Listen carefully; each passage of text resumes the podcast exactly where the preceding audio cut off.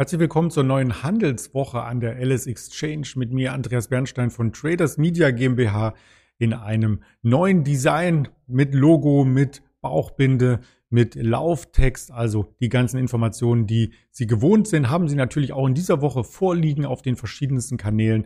Nur eine kleine Änderung gibt es. Das Händlerinterview wird erst gegen 11.30 Uhr stattfinden, damit wir die ersten Impulse aus dem Handel hier mit einbauen können.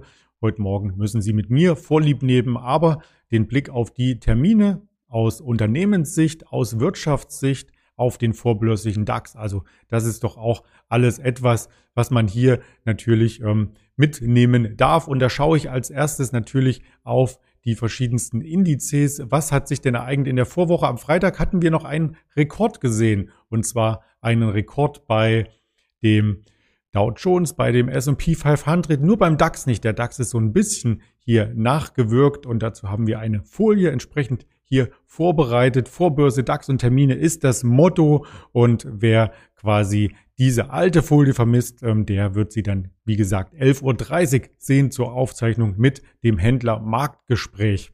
Ja, ich hatte es schon angedeutet, wir stehen im großen Chartbild weiterhin sehr, sehr stark da. In den USA gab es entsprechende Rekorde, im DAX nicht. Der DAX tut sich ein bisschen schwer. Er steht bei 15.234 Punkten per Freitagsschlusskurs und heute Morgen etwas leichter. Da kommen wir gleich noch einmal darauf zu sprechen, wo der DAX denn genau steht. Zuvor noch der Blick auf den Dow Jones, der hier mit Rekorden aufwartet.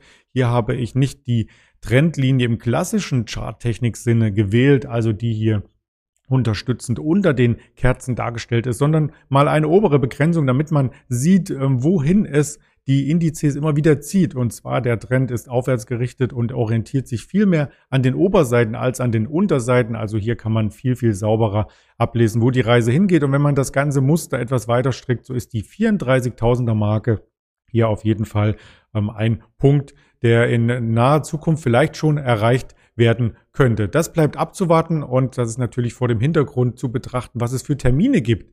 Und Termine gibt es heute aus Sicht des Wirtschaftskalenders gar nicht mal so viele. Also aus Japan hatten wir bereits die Kreditvergabe der Banken gesehen, die lag ein bisschen über den vorherigen Prognosen und es gibt dann 11 Uhr die Einzelhandelsumsätze aus der Eurozone, die werden stärker erwartet auf Monatssicht wohlgemerkt, auf Jahressicht immer noch sehr, sehr schwach. Das hängt mit der Corona-Pandemie zusammen, logischerweise.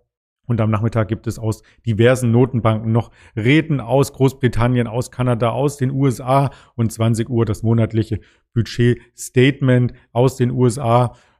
Wobei wir hier bei den Unternehmensterminen womöglich mehr Spannung haben. Biofrontera kommt mit Quartalszahlen heute heraus. Ansonsten Goodyear Tire, der Reifenhersteller. Hochdorf auch bekannt und Tata Consultancy Service Limited. Das sind so die Daten, die uns heute hier beschäftigen am Markt. Und wenn du mehr erfahren möchtest, dann folg uns sehr, sehr gerne auf den verschiedensten sozialen Kanälen, die auch hier nochmal aufgelistet sind. Spotify, dieser Apple Podcast als Hörvariante und YouTube, Twitter, Instagram und Facebook natürlich als die großen sozialen Kanäle, auf denen wir hier mit der Alice Exchange vertreten sind. Und damit wünsche ich dir erst einmal einen grandiosen Start in die neue Handelswoche. Bleib erfolgreich und gesund. Dein Andreas Bernstein von Traders Media GmbH für die Alice Exchange.